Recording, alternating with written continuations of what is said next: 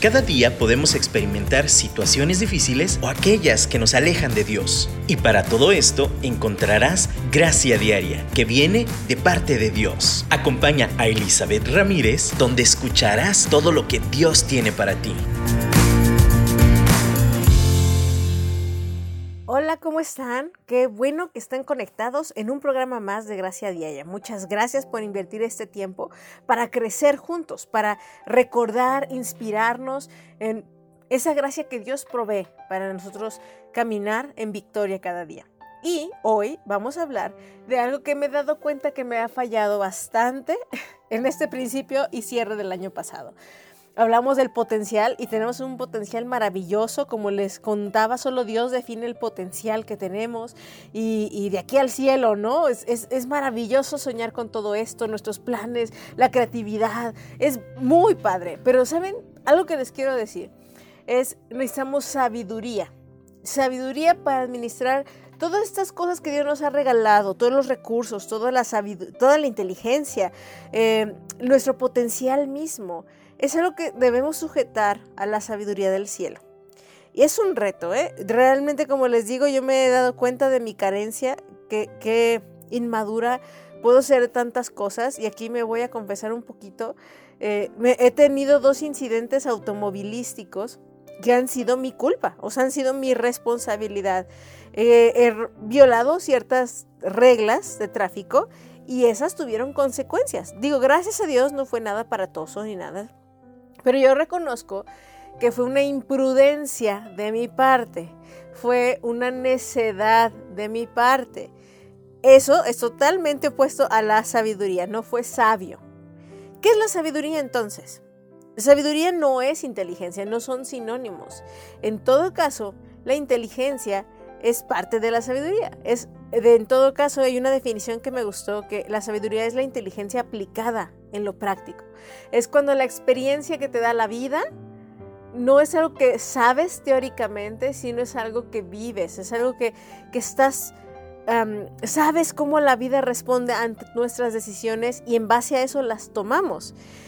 Y en la palabra, Dios nos invita a alimentar esta sabiduría, pero Él mismo es la sabiduría. Él, él, habla en Proverbios, cuando pues el libro por excelencia que hablamos de sabiduría, Proverbios, de hecho, significa dichos eh, sabios. Y, y, la primera pauta es, el principio de la sabiduría es el temor a Jehová. Y de nuevo, muchos han malinterpretado esto porque hablamos de un temor de miedo, ¿no? Y no se refiere a eso, es un temor reverente, un temor de respeto. Y sí, si uno quiere ser sabio, tenemos que reconocer que no somos los más entendidos nosotros, que nosotros no decidimos cómo van las cosas, que nosotros no somos Dios.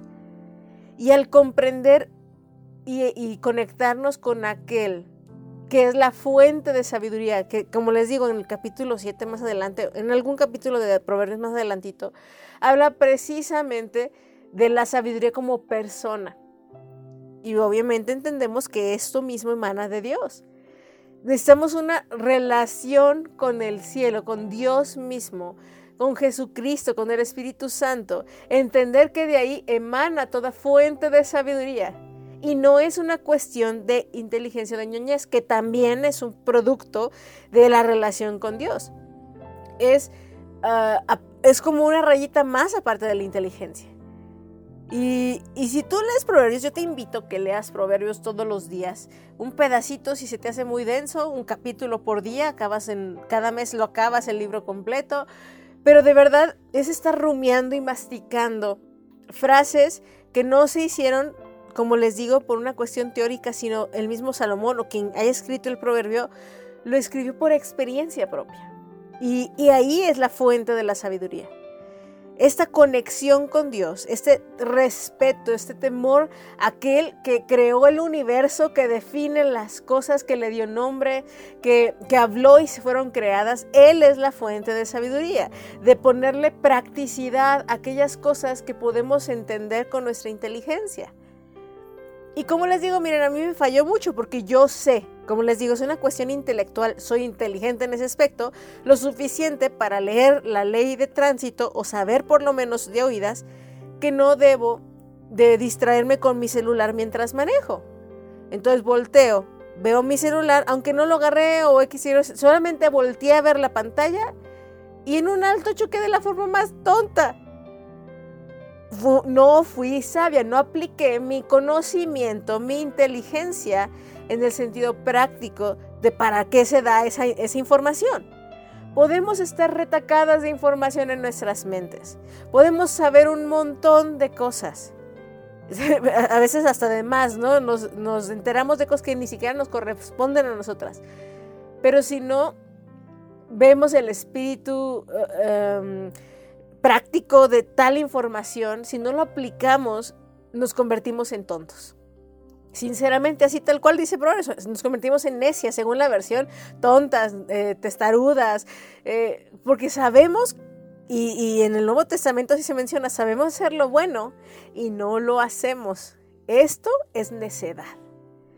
Ay, a mí me jala mucho las orejas, porque conforme uno tiene caminando en, la, en este camino en Cristo, se supone que tenemos tantos conceptos, tanta información, tanta capacidad intelectual para absorber tal o cual cosa de la Biblia. Pero a la hora de practicar, ¿cuántas estamos en pañales? Somos unas inmaduras, necias, cabezonas. de verdad, a mí me, me, exhortó mucho porque, y eso pasó una vez, pero luego me pasó otra tontería manejando, igual por hacer algo que yo sabía que no debía de hacer, pero la hice porque quería pasar más rápido. Y de nuevo no fue grave, pero yo sé que tuvo daños a terceros. Y yo no puedo seguir haciendo eso. Sería inmaduro de mi parte. Tengo que desarrollar sabiduría. Y la última que me pasó, que les cuento al costo, con tanta comedera en este cierre y, e inicio todavía de año, porque mi esposo cumplió años, entonces pues festejamos y pues el pastelito y la carnita y comí demás, o comí cosas que no debía haber comido combinadas, pero yo tenía mucho antojo y las comí. Yo sabía que no era sabio. Y de hecho yo, la última rebanada de cheesecake en mi mente, yo sabía, no la necesito, sería gula, es guzga, no me hace bien, pero tengo ganas. ¿Le suena eso sabio? Ciertamente no lo fue. ¿Y qué creen que me pasó? Me empaché, término coloquial. O sea, me indigesté. De verdad no toleró mi cuerpo una rebanada más de cheesecake de grasa. Y hoy que estoy grabando este programa, me la he pasado toda en sufrimiento, me duele todo el cuerpo, eh, me dio diarrea, estoy así, o sea, de verdad, mal plan me, lo, me puse. Pero saben, esta es consecuencia de mi inmadurez, de mi necedad. Y justo en este año que, que, yo veo mi potencial y digo, sí voy a alcanzar mi meta, este año sí bajo de peso y sí llego a correr lo que quiero correr, no voy a llegar si sigo siendo necia, si sigo desperdiciando el conocimiento que tengo y no lo aplico. Y estoy hablando de cuestiones demasiado como lógicas, ¿no? Si te empachas es porque comiste un montón de cosas que no debías. Eh, en este aspecto, de nuevo les digo, la, lógica, el conocimiento, la inteligencia son base. Es bueno tenerlas, pero si no las aplicas, entonces seguimos siendo necios inteligentes. O seguimos siendo eh, necias o tontas o, como les digo, según la versión, inmaduras, que nos lleva a cualquier viento según nuestros propios intereses egoístas. Y yo no quiero ser así. Y se los pasó al costo. Seamos sabias y empecemos con el temor a Dios, con este respeto de reconocer que cuando Él nos dice que no, es por nuestro bien y es sabio escuchar al Altísimo, ser reverentes de lo que Él dice que es bueno y es malo y creerle. Yo hoy a la mala lo he aprendido y hoy he tomado una decisión de no volver a dudar de lo que yo sé que Él me ha dicho y también sé que también me ha dado la inteligencia para aplicarlo. Y, a lo mejor en el camino me equivoco, pero una cosa es equivocarse y otra cosa es con alevosía y ventaja de todos modos hacerlo. Eso es necedad. Así que vayamos con Dios, cantemos, escuchemos, eh, reflexionemos, alabemos y pongámoslo primero en reverencia, en respeto a aquel que es la fuente de sabiduría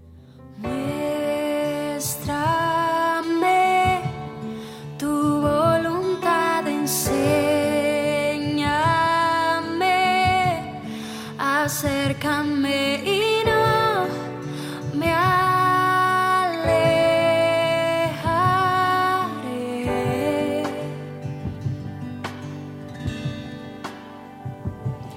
No te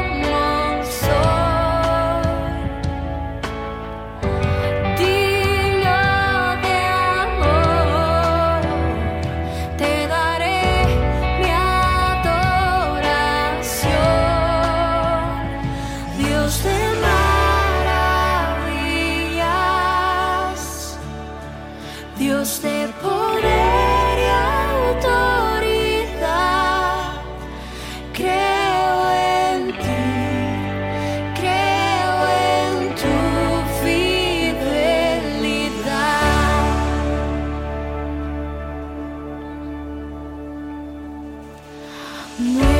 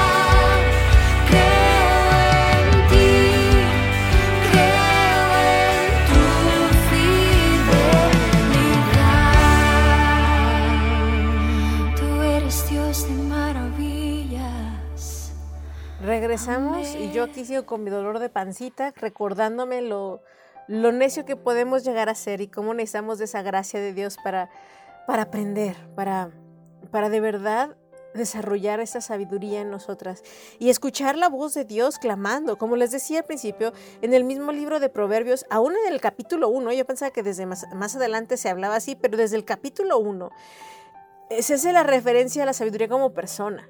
En Proverbios 1, 20 y 21 dice, la sabiduría clama en las calles, alza su voz en las plazas, clama en los principales lugares de reunión, en las entradas de las puertas de la ciudad, dice sus razones. La sabiduría no está escondida. A veces pensamos que, ay, estos sabios tienen que hacer aquello. Y, y, no sé, como esas personas lejanas, inalcanzables. La sabiduría es saber aplicar lo que, lo que sabemos. Y podemos, hay niños que pueden ser sabios. No importa la edad, no importa el género, no importa lo que eh, la condición socioeconómica, la sabiduría es una cuestión que todos podemos tener si escuchamos esa voz que clama por las calles. Eh, de hecho, en Proverbios capítulo 8, ahora sí más adelante, de nuevo habla del discurso de la sabiduría. Y dice que la sabiduría, otra vez dice, clama voz en cuello. La inteligencia hace oír su voz. De nuevo, la sabiduría va de la mano con la inteligencia. Se para en lo alto de las colinas, se detiene donde se cruzan los caminos, se hace oír junto a las puertas a la entrada de la ciudad. Para ustedes los hombres van estas palabras mías. Jóvenes inexpertos y necios, aprendan a ser prudentes y entendidos.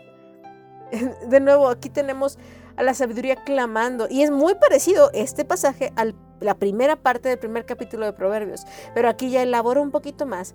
Y, y pues también, de hecho, desde el primero le habla a los jóvenes inexpertos y necios. Y aquí la exhortación es aprendan a ser prudentes y entendidos. Habla de los jóvenes, pero realmente nos aplica a todos. Atiendan, versículo 6, ¿qué voy a decirles? Cosas importantes y. Lo que voy a decir es la verdad y no me gusta hablar mentira. Todas mis palabras son justas, no hay en ellas la menor falsedad. Para el inteligente y entendido, mis palabras son claras e irreprochables. En vez de plata y oro fino, adquieran instrucción y conocimiento. De verdad, ¿cuánto tiempo pasamos invirtiendo buscando oro y plata, o sea, lana, o sea, lo económico, o sea, lo que vemos. Nuestras metas naturales, está bien, pero aquí hay una invitación directa de la sabiduría. Y de nuevo, cuando habla de sabiduría es Dios mismo. Es, escuchen mis palabras, no sean necias, no sean tercas. A veces, y, me pasa, yo soy terca. Y suena bonito, ay, sí soy terca, y lo puedo decir. No, la verdad es que ser necio es ser tonto. Y, a veces me enterco en cosas que no son sabias. Yo no sé, hemos reflexionado, yo ya, como les digo, ya me arrepentí, he hecho un pacto con Dios precisamente hoy. Eh, voy a cuidar mi alimentación porque yo sé que debo de comer y no lo hago. sé cuál es mi límite y, y lo ignoro. Y aquí yo escucho la voz de la sabiduría gritándome fuerte desde la puerta de la cocina. No, escucha razones prudentes. Y aquí hay varios ingredientes en la sabiduría, ¿eh? como, como lo hemos estado oyendo. Hay prudencia, entendimiento, eh, hay justicia, hay verdad. Queremos vivir bien, seamos sabias. Busquémoslas más que cualquier cosa de esta tierra. Y de nuevo, busquémosle la fuente de sabiduría que es Dios. ¿Quieres ser sabia, realmente sabia? Pon a Dios en su lugar sobre todo. Como les dijo, el temor a, el principio de la sabiduría es el temor a Jehová. Pero también en ese mismo temor, y, va junto ahí pegadito, es obedece esa sabiduría, ese, ese, como esa puerta de entendimiento que ya tienes. Hay que tener voluntad para sujetarse a esos dichos sabios, esas cosas que sabemos que nos convienen. Porque, de nuevo, como les digo, saber, entender a lo mejor y, aplicarlo ya son cosas distintas. Jesús mismo es la fuente de sabiduría y lo podemos ver en el Nuevo Testamento. Tú puedes decir, ay, sí, está bien padre, suena bien teórico, muy bien, pues yo leeré proverbios y voy a orar, pero ahora, ¿cómo lo aplico? ¿Quieres ver a alguien que personificó la sabiduría de tal forma como Proverbios nos invita? Fue Jesús sabía cuándo callar, sabía cuándo hablar. Buscaba a su Padre Celestial sobre todas las cosas y ejecutaba lo que le decía y lo que él veía hacer a su Padre.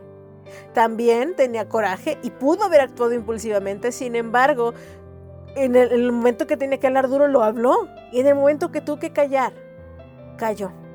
En el momento que se sintió oprimido porque ya venía el momento final de la crucifixión, clamó a su Dios y, dice, y dijo, Señor, que pase de mí esta copa. Fue con la persona correcta, en el tiempo correcto, interceder y hablar sobre su dolor. No fue con sus discípulos a, ay, oigan, siento bien mal. Porque de hecho sus discípulos se quedaron dormidos. o sea, buen apoyo contaba con ellos mientras oraban, según esto, por él. Él fue a su Padre Celestial porque él tenía este temor y reverencia, amor sobre todas las cosas por aquel que creó el universo. Si te sientes perdida y no sabes cómo se ve ser sabia, ve a Jesús. Eh, hay muchas personas que son sabias en, el mundo. Y, y, en el aspecto bueno, voy a poner entre comillas, porque ahorita vamos a hablar en el próximo bloque de la sabiduría de este mundo, que a veces puede ser diabólica, y también hay una sabiduría diabólica según Santiago. Pero de la sabiduría del cielo aún hay personas que, que tienen temor de Dios, aunque no conocen a Dios todavía, Jesucristo personalmente, y han decidido vivir una vida sabia. Porque los principios de sabiduría del reino de los cielos, si tú los aplicas, tienen resultados del cielo. Así que es de sabio seguirlo. Y ese temor a Dios, cualquier persona que reverentemente reconozca ese Dios sobrenatural, poderoso que creó el cielo y la tierra, va a poder abrir su puerta para la sabiduría. Y de ahí, pues esa sabiduría nos va a llevar a Jesucristo, que es el, el que nos ejemplifica esta sabiduría, ¿no?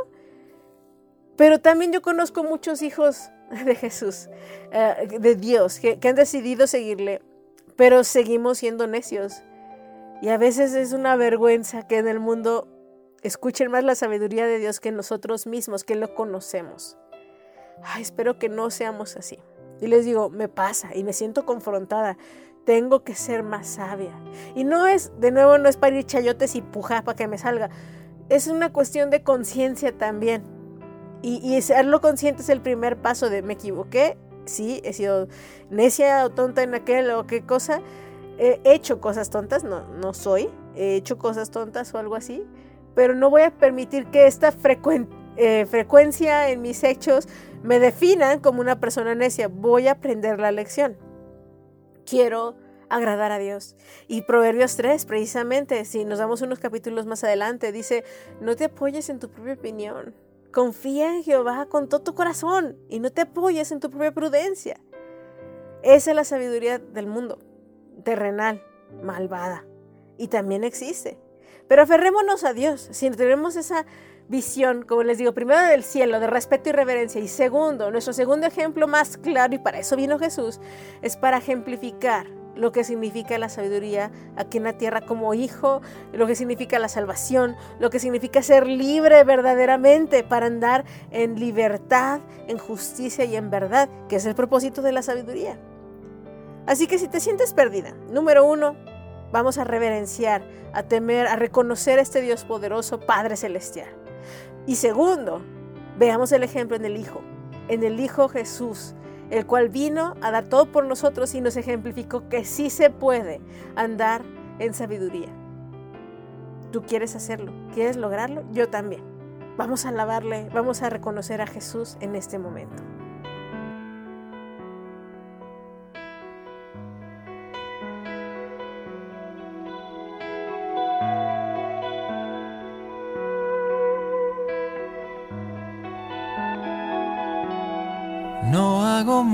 Que pensar en tu nombre, lo demás no viene al caso.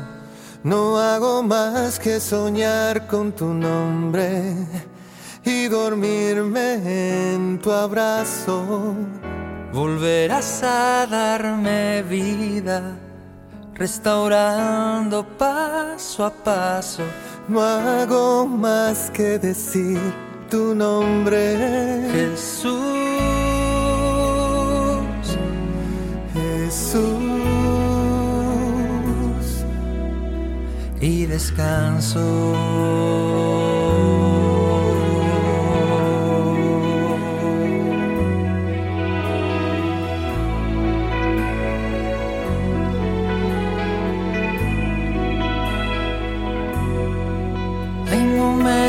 Difíciles de controlar, hay dolores que no se anestesian, situaciones que no lograré comprender, despedidas que hieren y espantan. Hay batallas que preferiría evitar, hay gigantes que se nos enfrentan y solo hay una luz, un destello que trae esperanza a mi corazón.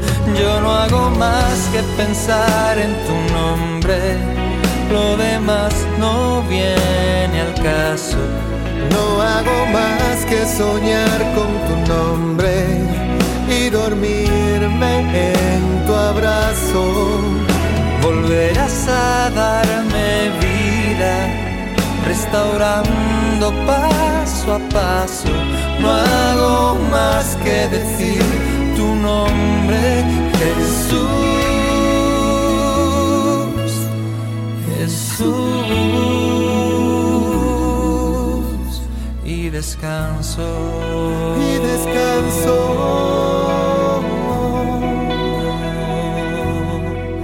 Y descanso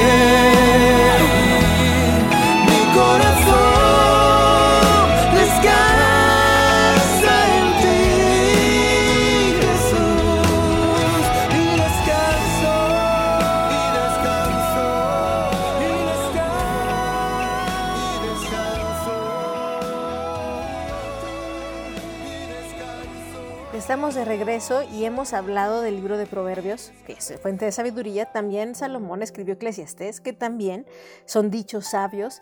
Yo les invito a que lo lean, se inspiren. Pero en el Nuevo Testamento también encontramos un libro que apela mucho a la sabiduría. Y, es como les mencionaba en el bloque anterior, es el libro, la carta de Santiago.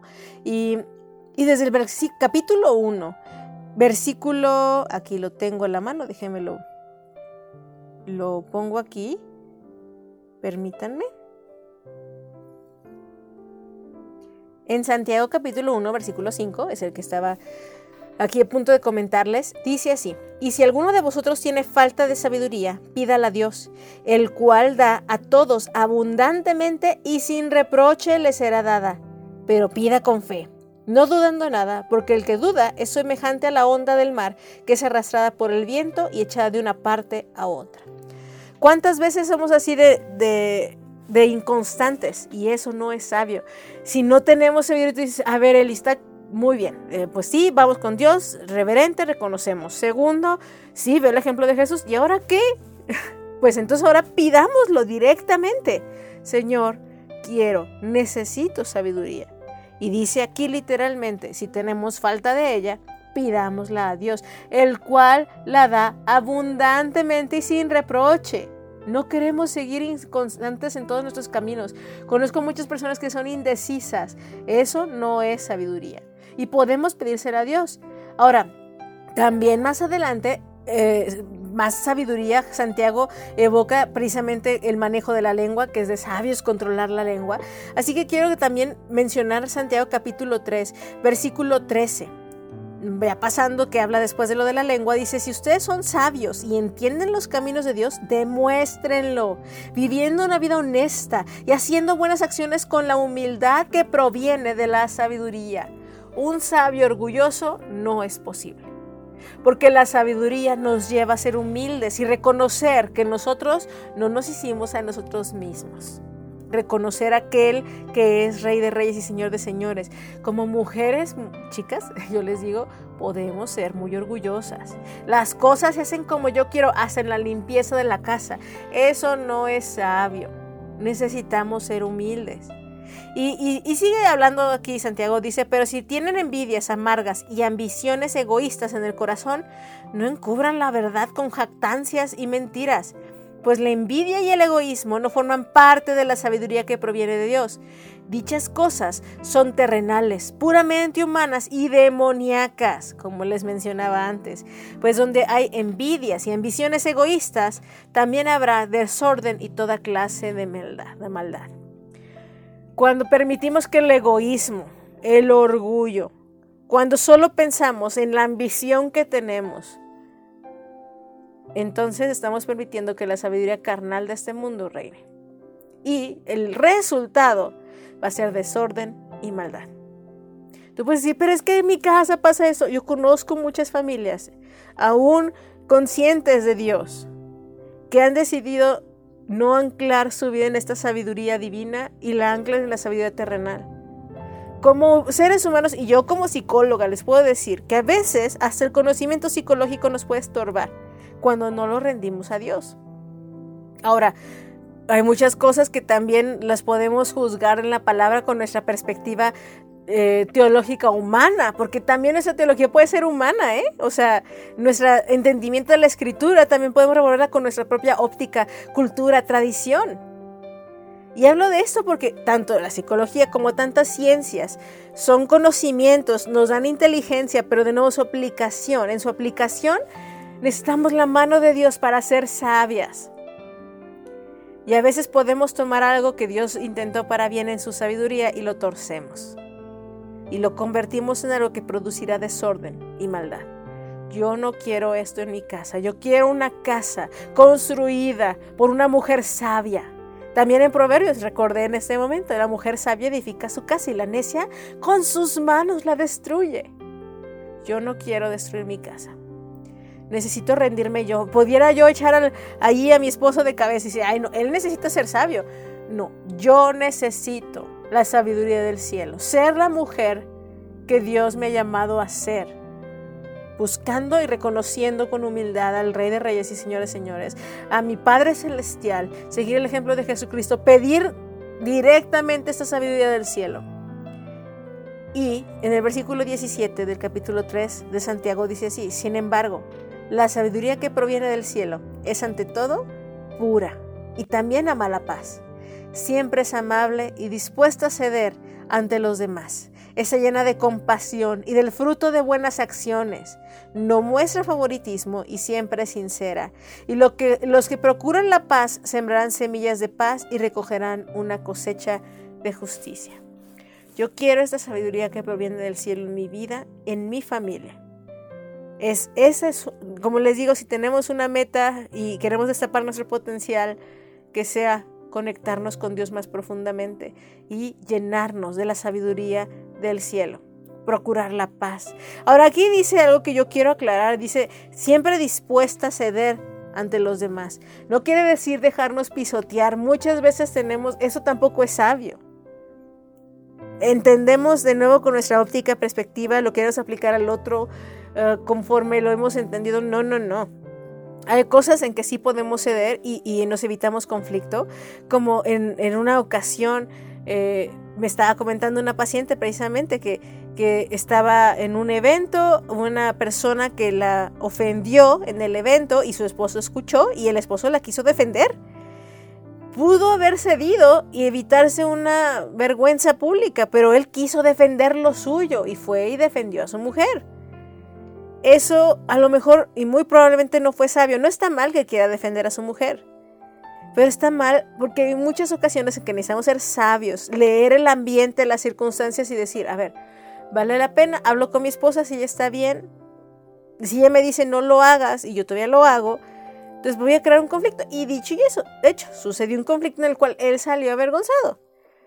No era necesario, pudo haber cedido y hubiera buscado la paz. Ahora, si en otra circunstancia donde el ambiente es distinto, alguien llega y ofende a su mujer y él la defiende, porque su esposa está totalmente está en la misma sintonía y la circunstancia se presta para hacerlo, porque se debe hacer y lo hace, entonces ahí es sabio hacerlo. A veces una misma situación en una ocasión, en un contexto va a ser sabio y en otro contexto no lo será. Necesitamos ser sabios para entenderlo, para discernir y eso con la ayuda del Espíritu Santo, con su gracia. Como mujeres muchas veces queremos recriminarle a nuestros esposos, a nuestros hijos que no hicieron tal o cual cosa. Y, y, a veces tenemos que ceder un poco en ese momento porque lo haríamos en ira y causaríamos desorden y maldad. Porque lo estamos sacando de un corazón enojado. Pero si nos damos una pausa, respiramos, buscamos al Padre Vemos el ejemplo de Jesús y después de meditar y aterrizar y pedir sabiduría, es el momento de hablar. Ahora sí, ¿y saben qué sucedió esto? Me gustaría cambiar esta dinámica porque me lastimó. Ahí es distinto, porque ahí, en esa aclaración, busco la paz. Es bien em, retador. Sí es difícil porque sí requiere humildad y como seres humanos no, no se nos da la humildad. Tenemos que estar dispuestos a aprender y, muchas veces, como leemos, la Biblia se menciona claramente, constantemente queremos hacer las cosas a nuestra manera. Y lo he mencionado con la canción de A mi manera. Eh, e hice esto y fui a hice aquello y todo lo hice a mi manera. Y esa no necesariamente es la forma del cielo y no necesariamente es algo bueno. Hagámoslo en la sabiduría celestial, no en la sabiduría terrenal. Te mando un abrazo y en este reto nos animo a que sigamos caminando de la mano de Dios.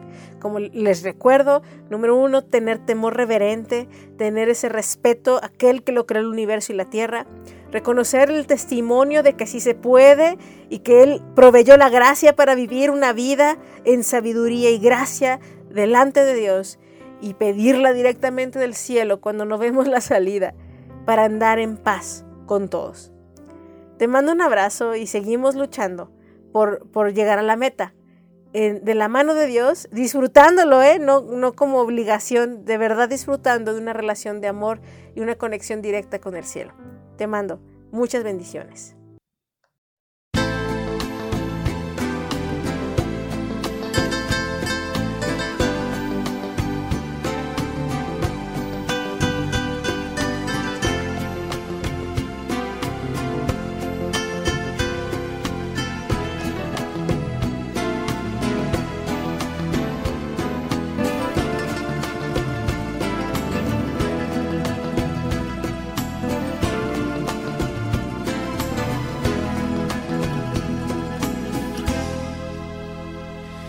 Señor,